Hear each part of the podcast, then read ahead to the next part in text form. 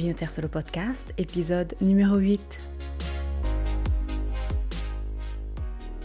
Benvenuti, soyez les bienvenus à l'écoute de l'unique podcast sur le vin qui vous aide à choisir et comprendre la vostra prossima bottiglia italiana. Je suis Audreyne et oggi sono il vostro sommelier.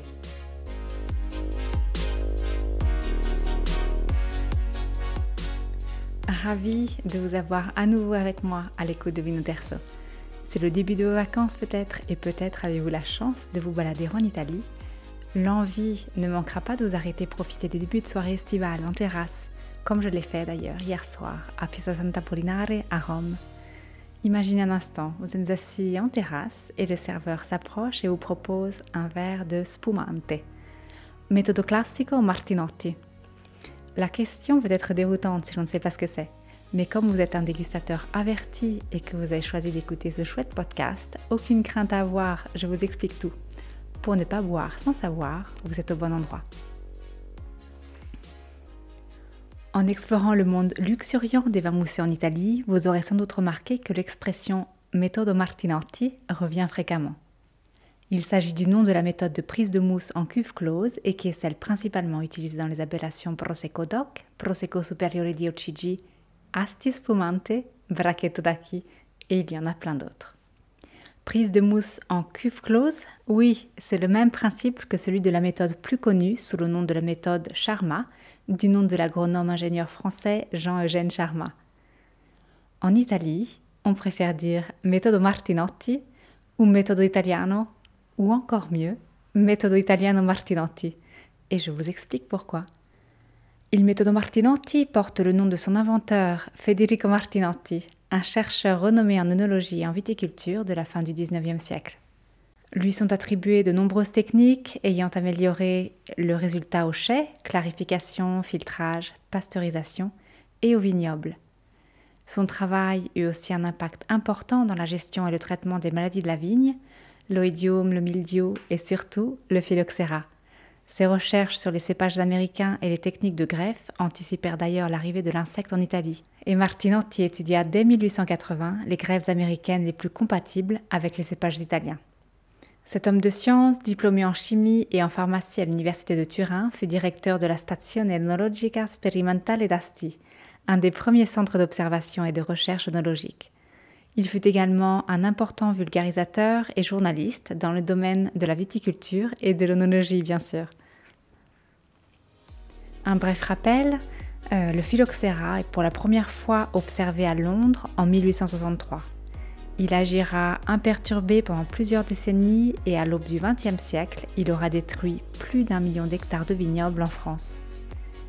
En Italie, le phylloxéra arrive un peu plus tard et il s'attaque pour la première fois à un vignoble italien en 1879 au nord de Milan. Certaines zones viticoles italiennes furent épargnées, comme la zone de l'Etna et les vignobles les plus élevés des Alpes. Mais venons-en à la fameuse méthode. Fin du 19e siècle, Martinotti est convaincu de la possibilité de réaliser des vins mousseux en cuve.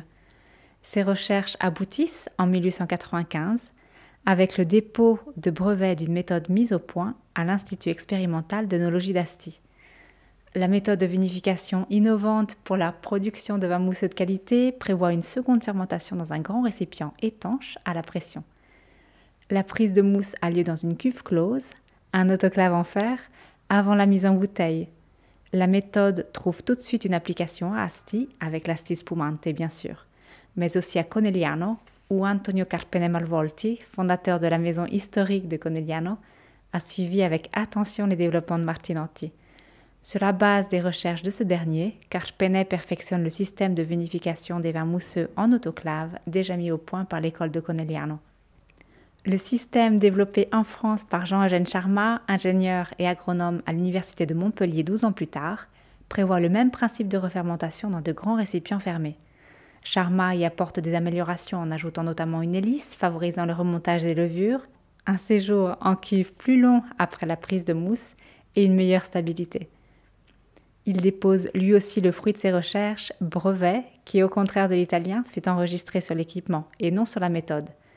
Le brevet sera aussi déposé en Angleterre, favorisant ainsi la diffusion de ses recherches en langue anglaise et donc du nom méthode Charma. En Italie, le nom Martinotti demeure, bien sûr, même s'il cohabite avec le terme plus international de Charma. Le principe de la prise de mousse en cuve close est simple. Dans la cuve close, le vin de base, la levure et le sucre sont portés à une température de fermentation de 18 degrés. La fermentation commence, les levures transforment le sucre en alcool en émettant du dioxyde de carbone. Ce sont les bulles et la pression que l'on retrouve dans la bouteille. La teneur en alcool du vin augmente, la fermentation est arrêtée par refroidissement, les levures ralentissent leur activité et se déposent sur le fond de la cuve. Suite alors une période de repos sur lit qui varie de 1 à 6 mois selon le style de vin recherché. Elles sont par la suite séparées du vin par filtration. Le vin moussé obtenu séjourne dans la cuve pendant une durée d'environ un mois, puis le vin peut être mis en bouteille. Cette méthode est particulièrement indiquée pour les raisins aromatiques, Moscato, Malvasia, Brachetto, Gewürztraminer, et semi-aromatiques comme le Glera, dont elle exalte les arômes primaires et secondaires. Cette méthode offre aussi l'avantage de pouvoir travailler de grandes quantités sur une période plus courte. Elle est donc moins onéreuse et plus rentable. Elle permet ainsi d'abaisser considérablement les coûts sur le produit fini tout en obtenant des vins effervescents élégants, équilibrés et plus immédiats. Bon, parole et parole, pour finir une leçon quelque peu scolaire, je vous propose aujourd'hui une dégustation en direct, une première sur Vino Terzo. En cette période estivale, de début de vacances peut-être pour vous, voyageons un instant dans le Friul Vénétie julienne, dans le village de Samatorsa. Nous sommes sur la côte karstique, à 15 km de Trieste, à 250 mètres au-dessus du niveau de la mer. Imaginez les vignes, les quelques maisons de pierre qui peuplent le village et qui ne comptent que 90 habitants. Parmi eux, Norris, qui gère de main de maître le travail initié par feu son mari à l'azienda agricola Solia Yoshka. Les vins de Norris sont le fruit d'un long travail en vigne avec une maturation prolongée sur pied et une belle orchestration du bois au chai. Ces vins sont d'une élégante douceur et aujourd'hui, Beativoy Beatame, nous dégustons le brut issu de cépages indigènes, Malvasia estriana, Vitovska et Glera. C'est un vin mousseux blanc, brut, méthode Martinotti bien sûr, et je l'ai trouvé en ligne. Alors, le vin dans le verre est d'un jaune paille tendre, brillant, le perlage est délicat. Une mousse blanche couronne le liquide dans le verre. Au nez,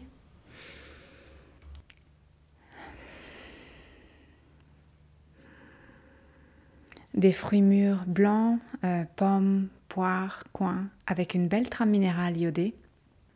Et la macchia mediterranea, le maquis. Imaginez les herbes rôties au soleil.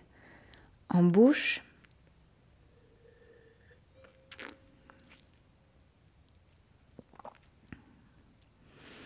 En bouche, l'attaque est tout de suite très fraîche et c'est la salinité qui prend ensuite le relais.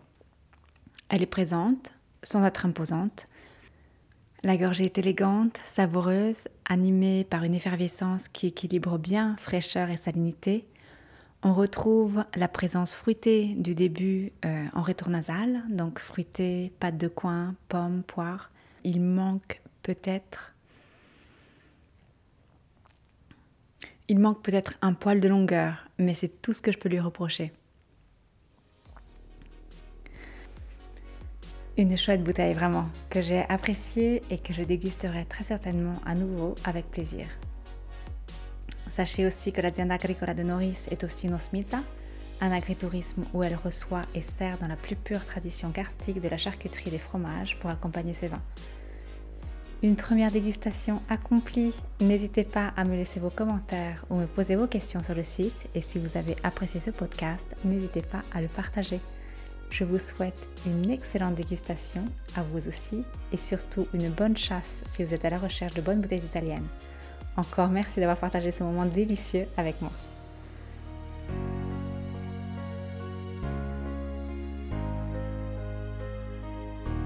À la semaine prochaine, à prossima!